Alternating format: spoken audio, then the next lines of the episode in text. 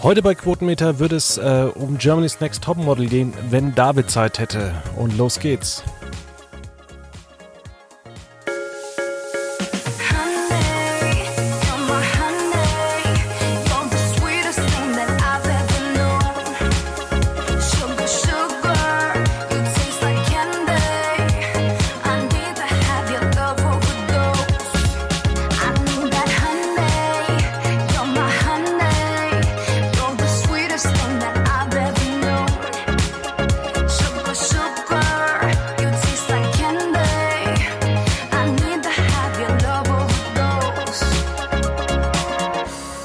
Damit recht herzlich willkommen bei einer neuen Ausgabe von Quotenmeter FM. Heute mit Sydney Sharing.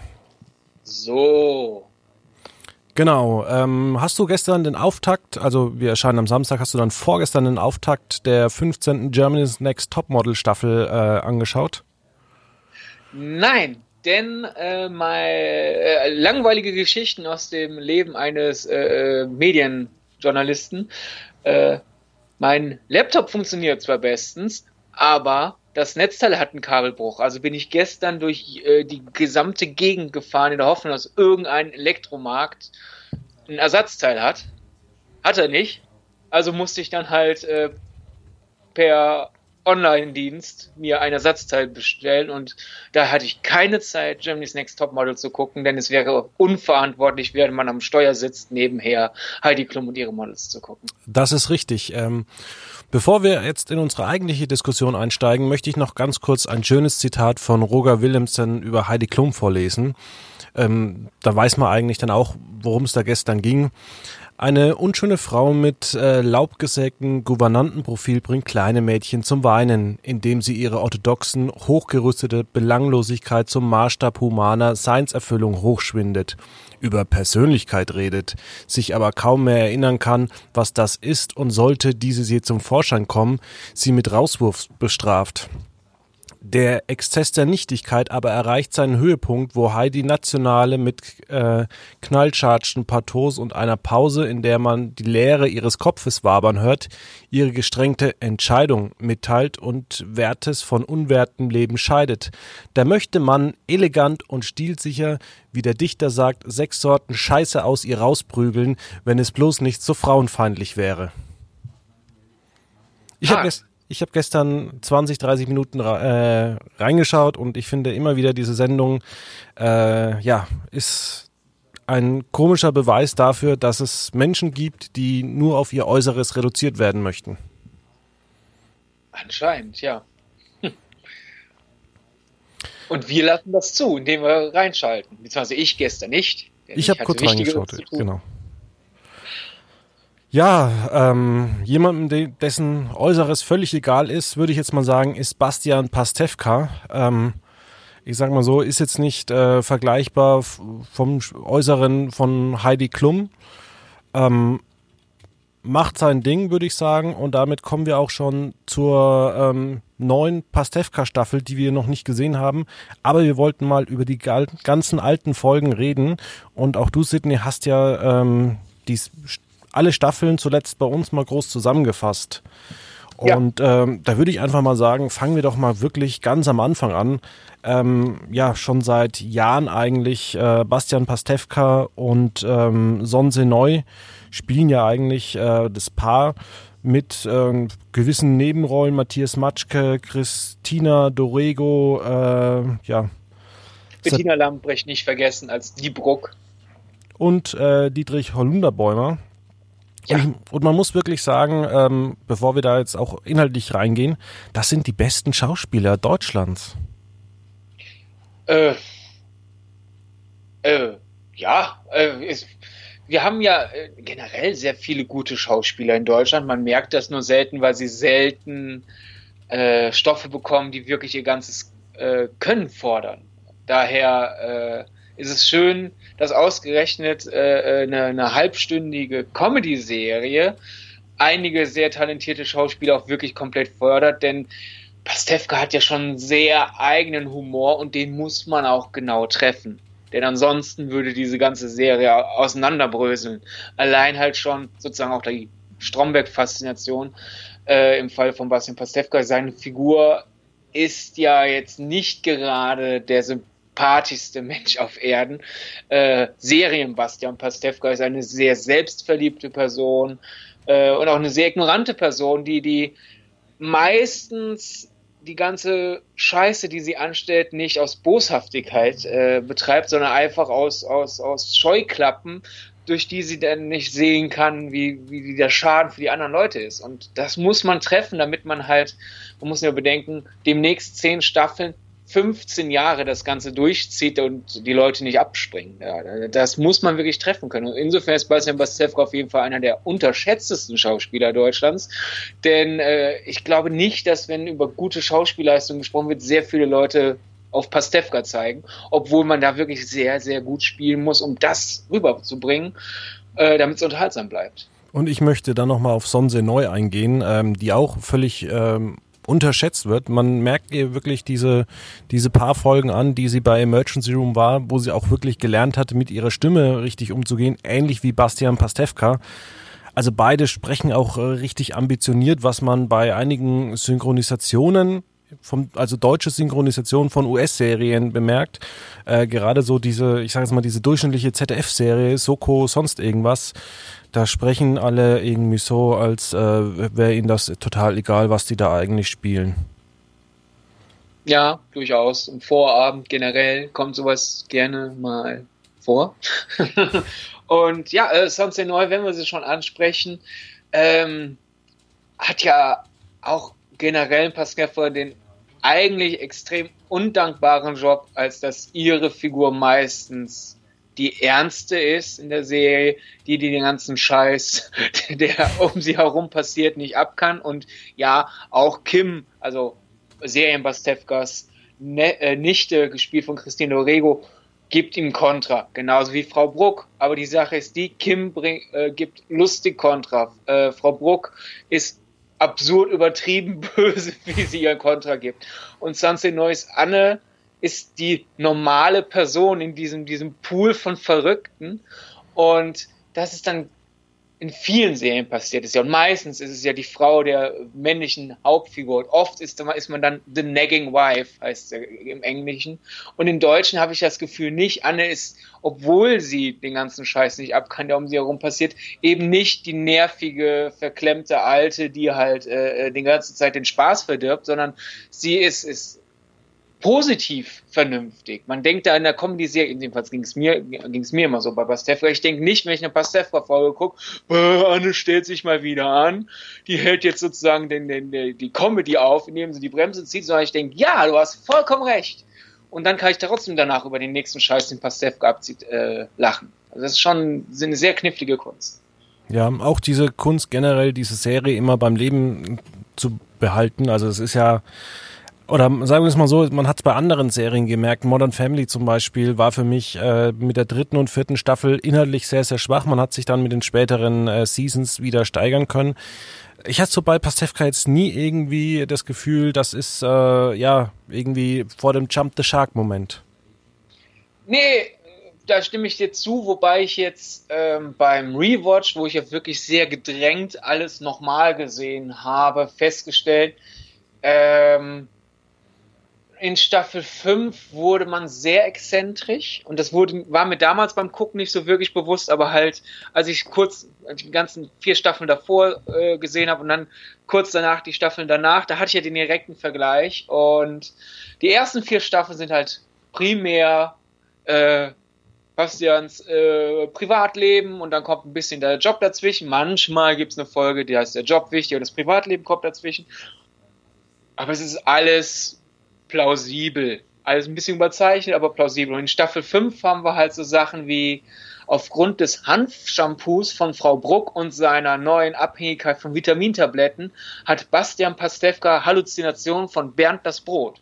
Oder eine andere Folge in Staffel 5 ist, Bastian hat Albträume, dass er gegen Frau Bruck in, bei Schlag den Star antreten muss. Und auch Frau Bruck hat Albträume, dass sie gegen Pastewka antritt bei Schlag den Star. Also rufen sie nach einer Folge von Schlag den Star Matthias Optenhöfel an, er soll doch mal in die Wohnung kommen und eine improvisierte Ausgabe von Schlag den Star moderieren.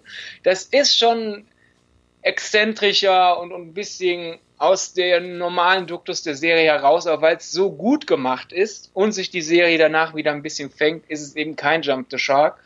Und ähm, ähnliches gilt für Staffel 7, denn diese, diese, diese Beziehung zwischen Anne und Bastian, die ja in den ersten paar Staffeln hat einfach dieses typisch sitcomhafte, ja gut, äh, im Laufe dieser Episode wird alles immer schlimmer, es endet mit, einem, mit, mit, mit, einem, mit einer großen Eskalation. Und nächste Folge ist alles wieder auf Null gesetzt. Und dann wächst die Serie so in Staffel 6, äh, Quatsch, in Staffel 5 fängt es schon an, gegen Ende der Staffel, mit, mit dem äh, größeren Thema an, okay, die beiden sollten mal langsam heiraten, das kommt dann alle paar Episoden mal wieder vor und steigert sich und steigert sich, bis dann am Ende der Staffel 6 der Cliffhanger ist, hey, eigentlich wollen sie morgen heiraten, aber sie werfen jetzt eine Münze, ob sie es machen.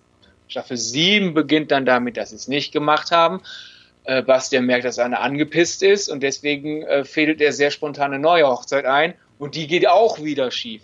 Und ab dann haben wir für den Rest der Staffel 7 eine extrem angepisste Anne und einen Bastian, der sehr verzweifelt versucht, alles zu retten. Und weil man noch nicht ganz horizontal erzählt, aber auch die Scheiße aus der, die Scheiße aus der Episode vorher nicht mehr vergisst, als Figuren rund um Bastian herum, steigert es und steigert es sich. Und Staffel 7 war jetzt, wo ich alles kurz hintereinander gesehen habe, für mich schon kurz davor, den Bogen zu überspannen, dass ich den beiden Figuren glaube, dass sie immer noch zusammen sind.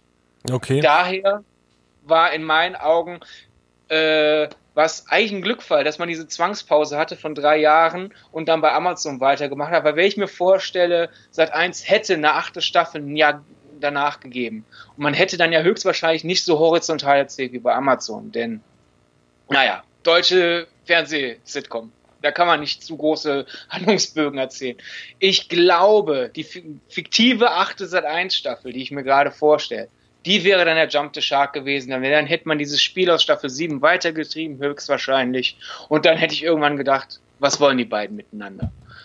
Da man aber diese Pause erzählt hat, dass in der Serienwelt Bastian äh, drei Jahre quasi auf, Stillstand gelebt hat und unglücklich war in der Serie Frier, die er dann drehen musste, die quasi das Pastewka-Serien-Pendant ist, so unserer Serie Pastewka.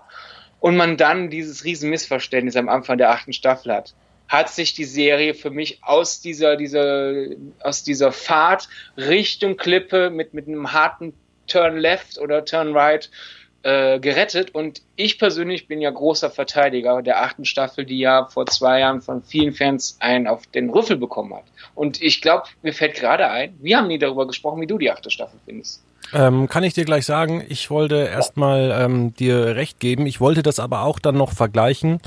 Ähm, die siebte Staffel mit Stromberg, die fünfte Staffel, wo man dann auch gemerkt hat, richtig am Ende, dass man Schluss gemacht hätte, weil alles andere darüber hinaus wäre nur unglaubwürdig gewesen.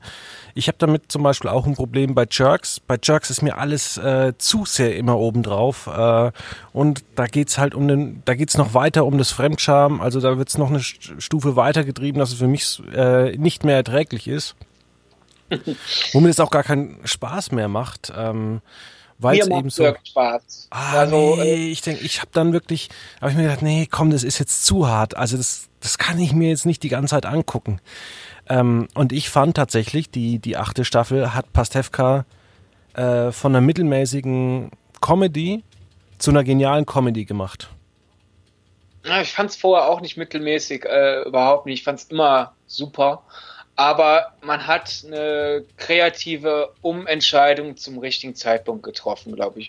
Weil ich glaube, im Jahre 2018 hätte man eine Episode für Episode für sich stehende, halbstündige Sitcom äh, nicht mehr abgekauft. Vor allem, man muss sich mal vorstellen, da sieht man, es sind zwar zehn Staffeln, aber 15 Jahre, äh, ganz am Anfang von Pastefe gab es eine Episode, die damit endete, dass die Polizei Bastian in Verdacht hatte, äh, einen Mann umgebracht zu haben.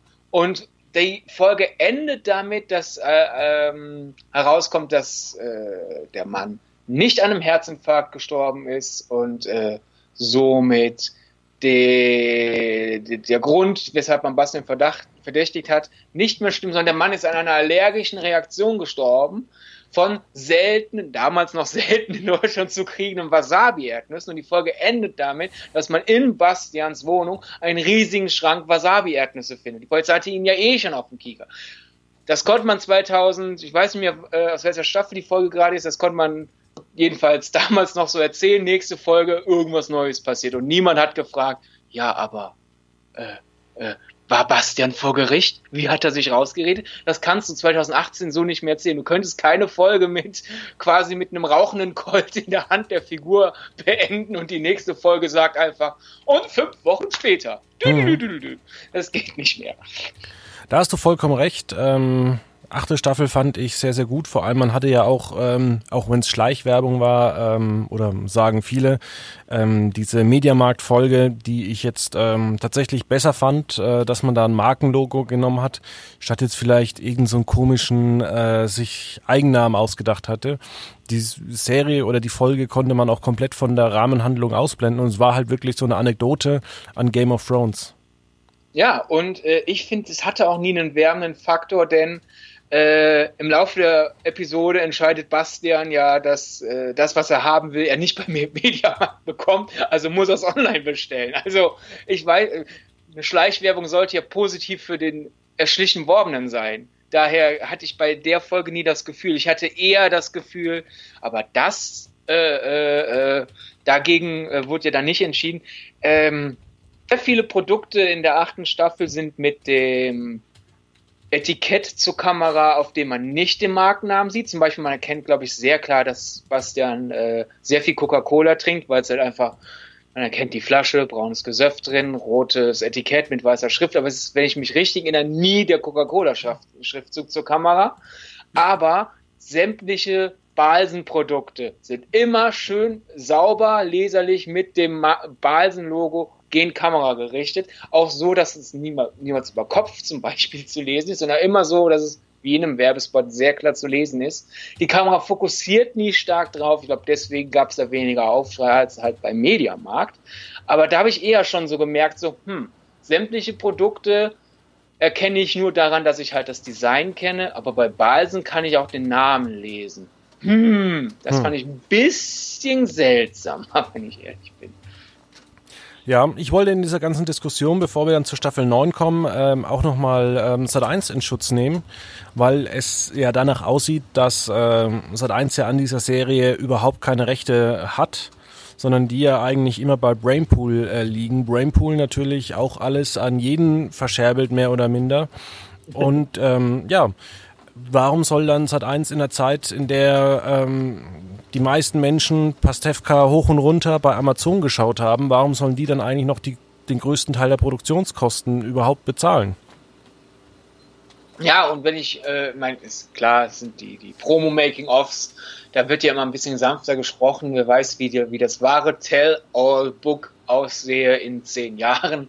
Aber es war ja anscheinend ein halbwegs friedlicher Cut, als das Bastian Pastewka in der Promo zur achten Staffel immer wieder gesagt hat, ja, es gab einfach keinen Sendeplatz mehr für uns. Früher gab es jede Menge halbstündige Formate, in die waren wir eingebettet und jetzt gibt's, sind, wir, sind wir die Letzten und wir laufen dann halt einfach nach irgendwelchen langen Shows und dann sieht uns halt keiner mehr. Äh, deswegen konnte seit eins Minuten nichts mehr anfangen. Das, das ist, da klang für mich kein Groll draus. Es war halt einfach ein Wechsel dessen, wie das Fernsehen aussieht, was wir ja unserem Gespräch schon auch ein bisschen raus haben klingen lassen, dass sie auch inhaltlich, inhaltlich die Serie ein bisschen geändert. Man muss mal überlegen, in einer der ersten Folgen ist Bastian Pastewka super neidisch, dass Hugo Egon Balder einen Flachbildfernseher hat. So alt ist die Serie. Ja? Irgendwann im Laufe der Serie gibt es dann Gespräche darüber, dass es ja jetzt auch Blu-ray gibt, man umsteigen könnte.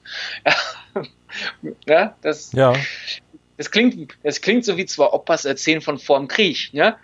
Die, die Medienwelt hat sich in den letzten paar Jahren, seit es Pastef gibt, eigentlich so schnell gewandelt.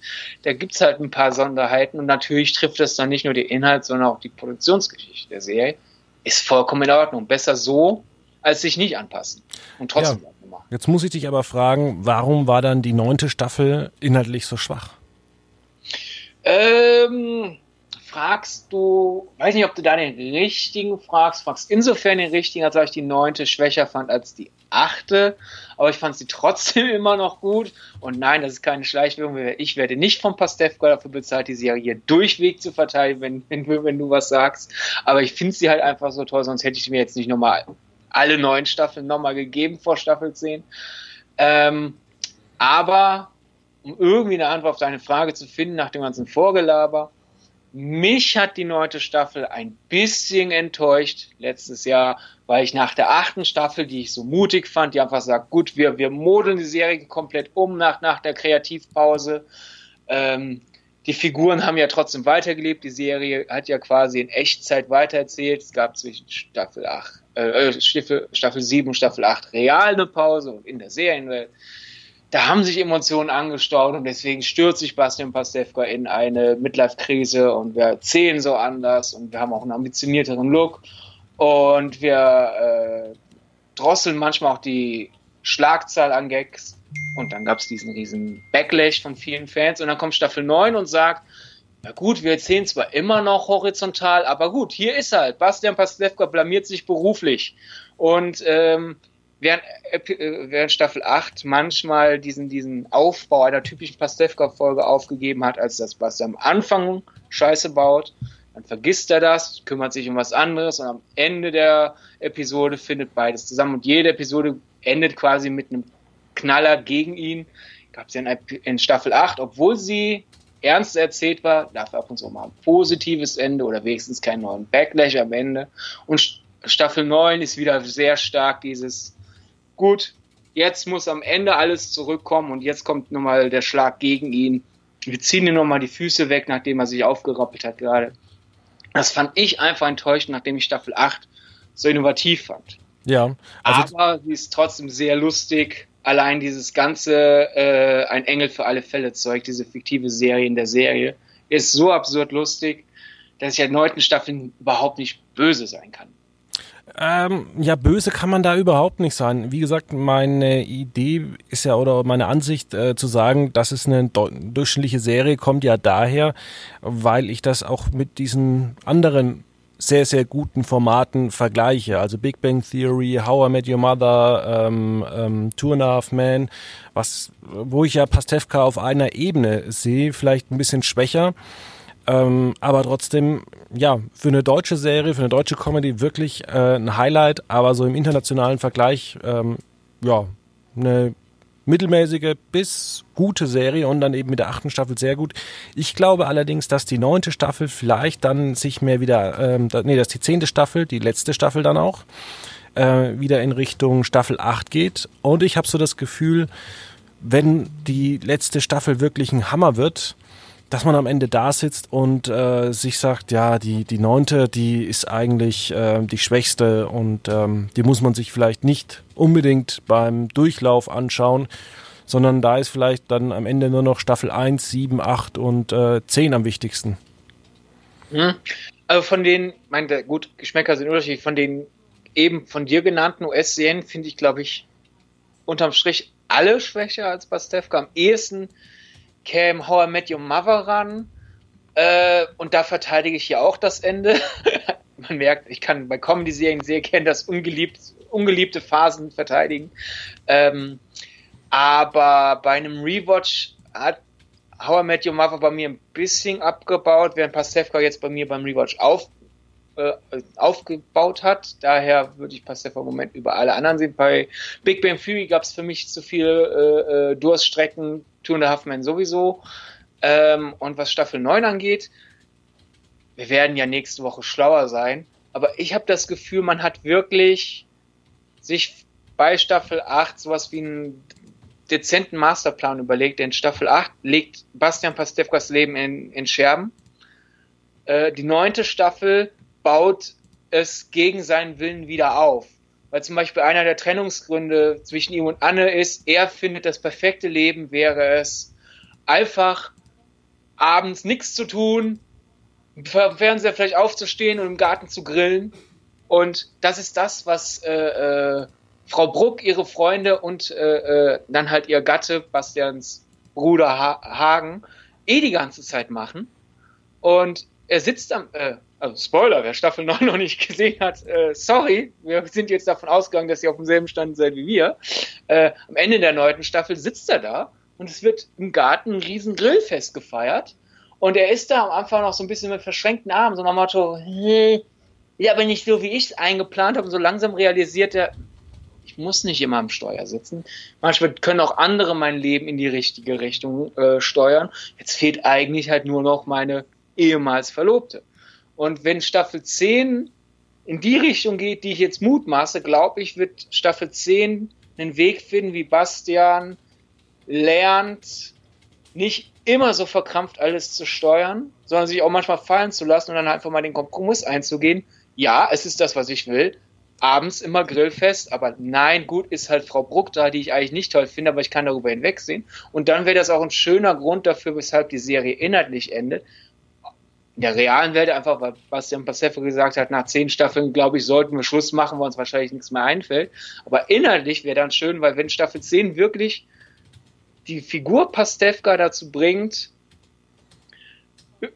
endlich mal erwachsen zu werden und Dinge auch mal geschehen zu lassen, warum sollte dann die Serie weitergehen? Die Serie hat dann ja quasi erzählt, wie dieser, dieser äh, Idiot, der am Anfang einfach nur ein bisschen dämlich ist, aber eigentlich alles nett meint, dann im Laufe der Serie immer anstrengender wird, dann den Bogen zurück macht und lernt endlich mal ein vernünftiger Mensch zu sein, dann ist die Serie ja natürlich zu Ende. Warum soll es dann eine elfte Staffel geben? Da wäre ja keine Comedy mehr zu erzählen. Das wäre ein schöner Masterplan, wenn er wirklich so ist, wie ich ihn gerade nach dem Rewatch gemeint habe, rauszulesen. Ja, vor allem ist es auch ein interessanter oder ein interessantes Spiegelbild der Gesellschaft. Wenn man noch so 18, 19 ist, dann äh, glaubt man, man muss den perfekten Partner finden und irgendwann stellt man halt dann doch im zunehmenden Alter fest, naja, ich habe meine Macken, der hat seine Macken, muss man vielleicht alles akzeptieren, weil sonst hockst du am Ende des Lebens halt alleine da. Genau. Und ich glaube, ähm, da wird es dann ein schönes Ende geben. Ich hoffe nicht, dass es dann in der allerletzten Szene äh, passiert, sondern vielleicht zwei Folgen vorher, dass man noch sieht, dass es vielleicht so funktioniert und dass es da noch, äh, ich sage jetzt mal, eins, zwei schwächere Folgen gibt, vielleicht vor dem, äh, vor der allerletzten Folge. Aber jetzt so in der letzten Szene, letzter Kuss und sonst irgendwas, fände ich dann doch äh, ein bisschen schade. Ja, und genauso doof fände ich, wenn jetzt, sagen wir mal so, irgendwie zu Beginn der, der letzten Folge sich alles eingroovt und wir dann aber, weil es Pastewka ist, in der letzten Szene, außer bei Staffel 8 und in wenigen Ausnahmen außerhalb von Staffel 8, immer noch einen letzten Twist ins Schlechte geben muss, dass irgendwie die letzte Szene der zehnten Staffel irgendwie so, so, so, so ein, so ein ironischer letzter Cliffhanger ist. Und dann mal so, oh, was weiß ich, geht Anne ihm heimlich fremd oder er merkt es nicht oder sowas. Oder mhm. keine Ahnung. Anne denkt, er ist endlich vernünftig geworden, aber er geht die ganze Zeit fremd und sowas. Das wäre dann auch scheiße. So nach wir müssen ja bei Pastewka immer noch mal das Messer umdrehen. Äh, ist aus Comedy-Gründen bis dahin in Ordnung gewesen, aber es gibt den Figuren einen Schluss, statt äh, quasi Cliffhanger aufzubauen, den man nie auflösen will. Gut, dann würde ich sagen, kommen wir mal zu unseren schönen Rubriken. Gerne, gern. Ich fange mal an mit meinem Top der Woche und zwar ähm, Picard habe ich mir angeschaut.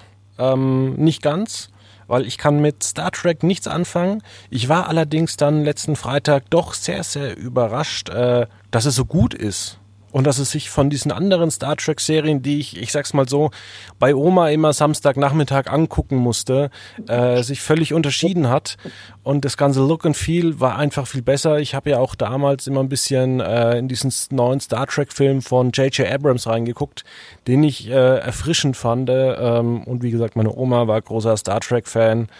Ja, aber das, was damals in den 90ern und so abgeliefert worden ist, war jetzt nichts für mich.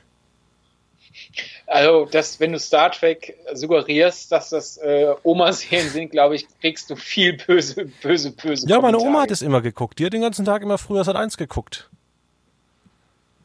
Ja, dann hast du eine gute Oma. Ja, zumindest damals.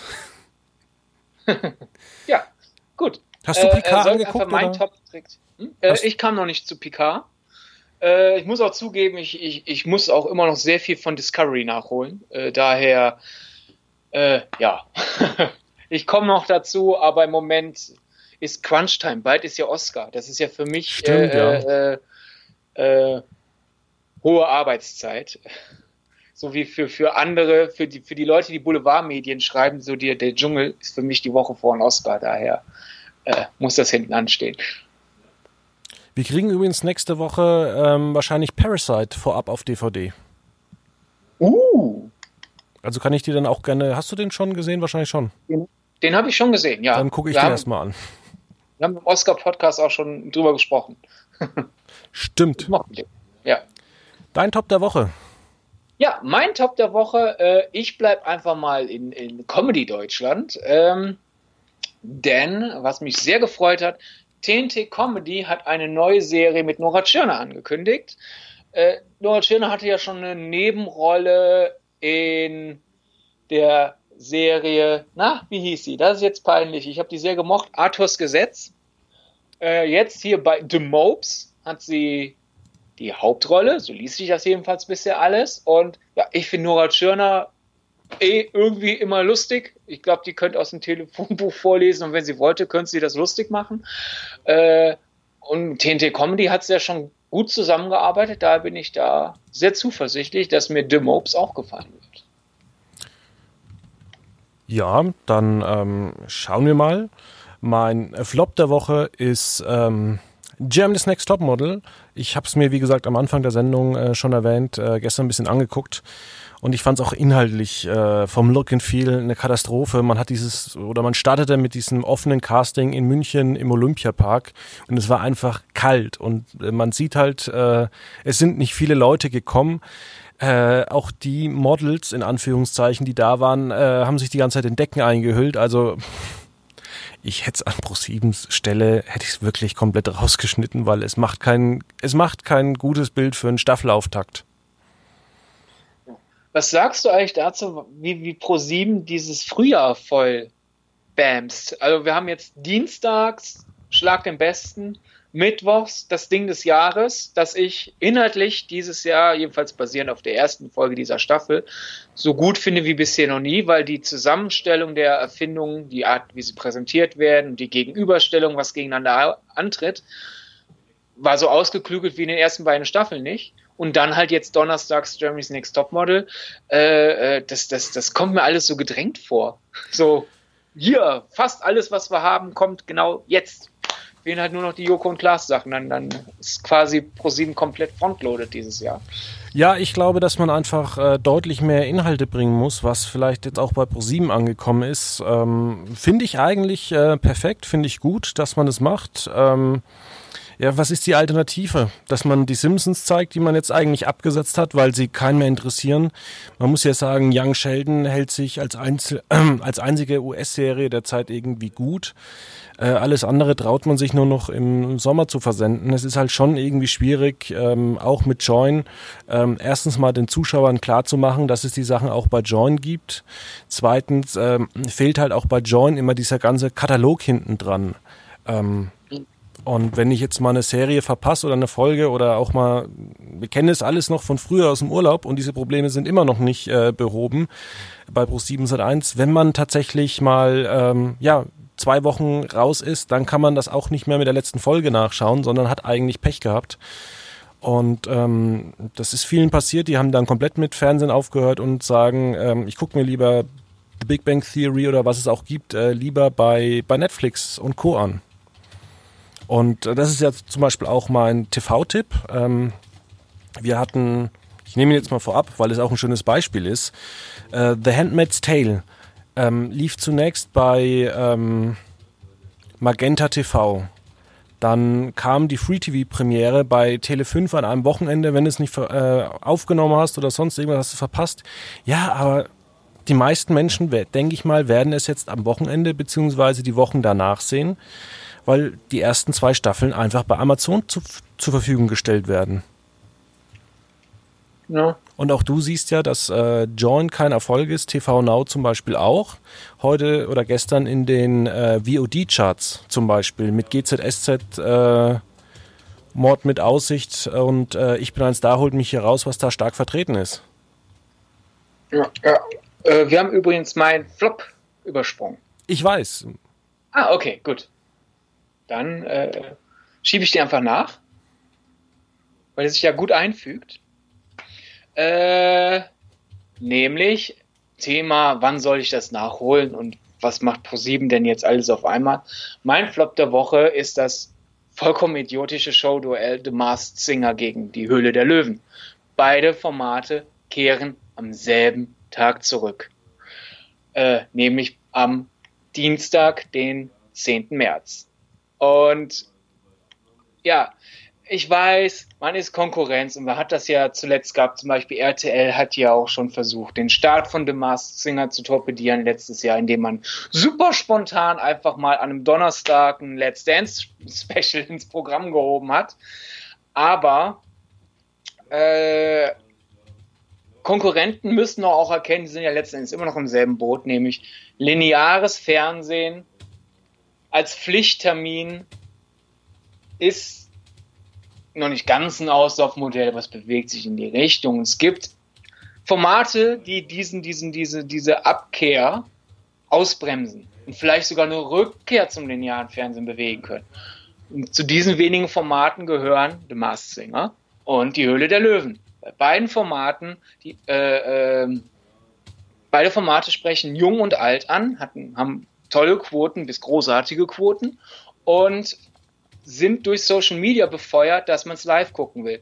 Mars Singer sowieso als Live-Sendung, wo man mal live miträtseln will und nicht gespoilert werden will, was am Ende passiert. Aber selbst die Höhle der Löwen, als das nicht, sich eine schöne Fangemeinde aufgebaut hat, die bei Twitter und Co. live kommentiert, was das denn für Erfindungen sind und was für Sprüche die Löwen bringen und sowas alles. Und das fehlt natürlich, wenn man es nachholt. Und dann sollte man als Konkurrenten noch denken, hey, wir haben ja eine Sendung, die, die beweist, weshalb man linear zum Original-Sendezeitpunkt eine Sendung gucken sollte. Und wir wollen ja, dass dieses Medium weiter existiert, denn wir spielen dieses Medium. Wie wäre es, wenn wir uns aus dem Weg gehen, statt es gleichzeitig zu zeigen und dann somit das Publikum äh, äh wieder zu verkleinern? Aber nein, man sucht die direkte Konkurrenz. Finde ich idiotisch. Also, äh, ich finde, einer von beiden sollte zucken und da ProSieben zuerst äh, seinen Termin genannt hat, finde ich, sollte Vox ausweichen. Äh, zumal deren Sendung als Nicht-Live-Sendung ein bisschen weniger davon verliert, wenn man es nicht live guckt. Außerdem muss ich auch sagen, ähm, mir fehlt von Vox in den letzten Jahren jetzt endlich mal ein neues, gutes Format. Ähm, das ist alles schon seit Jahren immer das Gleiche ähm, und die Lösung ist jetzt nicht noch äh, die, Hö die Höhle der Löwen im Winter nochmal zu versenden. Also das äh, macht für mich überhaupt keinen Sinn. Äh, das wäre übrigens auch meine Nachricht der Woche gewesen. Ich äh, habe es da ja. mal ähm, gewechselt.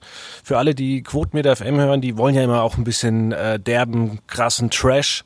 Ähm, und den liefere ich den einfach ab. Und zwar ähm, Rainer Winkler war weg, der Drachenlord, aber er ist wieder gesichtet worden. Also er ist anscheinend doch nicht im Gefängnis gelandet oder wieder da raus. Ähm, ähm, er ist ja schon auf Bewährungsstrafe, vielleicht hat er irgendein Bußgeld nicht bezahlen können. Ähm, er war fast jetzt einen Monat komplett weg. Ähm, ja, ähm, er hat natürlich auch einen Nachahmer, der nennt sich Timothy Storost, äh, unser Freund von Family TV, der sich dann in TM3 umgewandelt hat. Ähm, und ähm, der hat jetzt äh, auch vor Gericht gegen die BLM verloren. Und ähm, die Bild zum Beispiel oder auch äh, große YouTuber wie Kronk äh, und sonst irgendwas, die mussten sich alle der BLM äh, fügen. Ja, und äh, Timo Zistoros hat vor dem Eilverfahren nicht recht bekommen, hat einen Deal mit denen äh, ausgehandelt, dass er nicht noch die Strafen alle nachzahlen muss. Und jetzt äh, ja, muss er zum ersten, zweiten sein Programm beenden. Aber nein, Timo C. Storost wäre nicht Timo C. Storost. Äh, und das kann man sich heute Abend auf seinem YouTube-Channel angucken bei Arena. Ähm, der umgeht das Ganze. Wie? Das weiß keiner. Also Timo C. Storos, der ist sich auch, und das ist kein Scherz, der sich auch schon als Anwalt ausgegeben hat und dafür auch verurteilt worden ist. Ähm, und der mit seinen Firmen 1,2 Millionen Euro Schulden gemacht hat, der weiß, wie man äh, die Urteile des BLM umgeht, ist also klüger als der Drachenlord Gronk und die Bildzeitung zusammen. Also von daher ähm, werden wir dann sehen, alle YouTuber schauen auf ihn, wie legal man das umgehen kann. Oder vielleicht fährt er auch mit seinen noch knapp äh, zwei Jahren Bewährung demnächst auch mal ins Gefängnis ein. Ja, äh, meine News ist weniger spektakulär oder vielleicht sogar noch spektakulärer, je nachdem, wo man seine Präferenzen setzt. Billie Eilish tritt bei den Oscars auf mit einer Special Performance und ich nehme mal den Leuten die Vorfreude ein bisschen aus den Singen, weil ich kann mir nicht vorstellen, dass sie ihren Bond-Song performen wird. Aber gleichzeitig hoffe ich es, denn das wäre erstens für die Oscars ein schönes Highlight, die Weltpremiere des neuen Bond-Songs zu haben. Und zweitens wäre das eigentlich für äh, Bond ein richtig geiles Marketing-Tool, denn viel mehr filminteressierte Zuschauer auf einem Haufen bekommt man so schnell nicht. Aber ich schätze, man wird sich ja die Premiere für den Bond-Titelsong irgendwie für seinen eigenen YouTube-Kanal aufheben.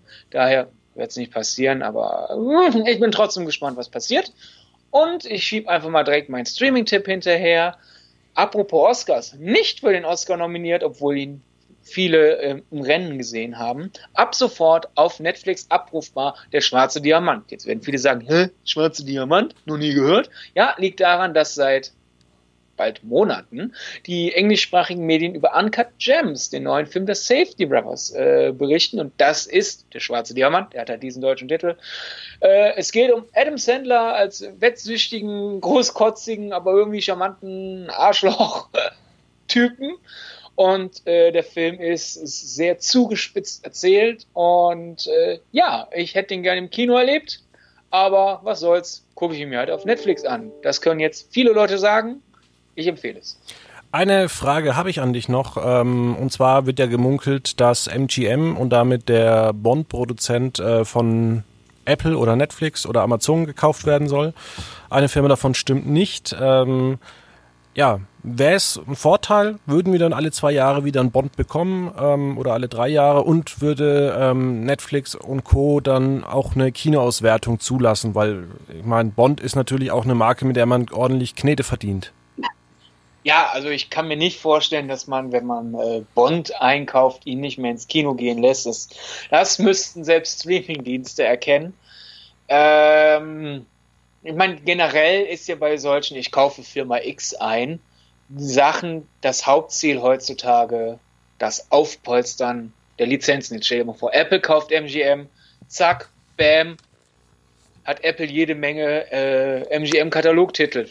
Selbes Spiel bei Netflix. Ist billiger als jedes Jahr sich die Lizenzen zu kaufen äh, und die ganzen Vertragsverhandlungen. Also ich glaube, es geht mehr darum, als darum, der Besitzer zu sein, der entscheidet, wann der nächste Bond-Film ins Kino kommt. Das ist dann immer das Schöne drein bei. Das sieht man ja auch zum Beispiel bei Disney und Fox. Disney hat Fox primär gekauft, um für, für seine Streaming-Dienste Katalogtitel zu haben und äh, Titel, die man fortsetzen kann oder als Serie neu erfinden kann und sowas. Und dieses, oh, ich bringe jetzt außerdem die X-Men-Filme raus, ist eigentlich nur ein schönes, schönes Boni. Ne? Das ja. mag, mag manchen Leuten nicht in den Kopf gehen, aber so rum funktioniert das. Ja gut, dann haben wir alles erzählt. Auch wieder eine Dreiviertelstunde diese Woche. Ähm, Sidney, vielen herzlichen Dank. Ähm, ich würde noch eine ganz kurze Nachricht nach draußen schicken, ähm, weil es keiner geguckt hat. Vielleicht gibt es ja Zuhörer, die vielleicht äh, sich mit uns da mal unterhalten wollen über ähm, His Dark Materials und äh, Watchmen. Ähm, bei uns in der Redaktion bin ich der Einzige, der es angeschaut hat, äh, was ich leider schade finde. Ähm, ja, würde gerne mal darüber reden. Ansonsten müssen wir uns nächste Woche vielleicht mal über ja, Netflix äh, The Circle unterhalten. Oder es startet noch irgendeine Trash-Sendung bis dahin und die, die ich da noch entdeckt habe. Aber das äh, wird es erstmal gewesen sein. Sidney, dir noch einen schönen Rest Samstag und ein schönes Wochenende. Und ich äh, gehe jetzt wahrscheinlich äh, auf die Spielwarenmesse. Oh, cool. Bring uns was mit. Mach ich. Bis dann. bis dann.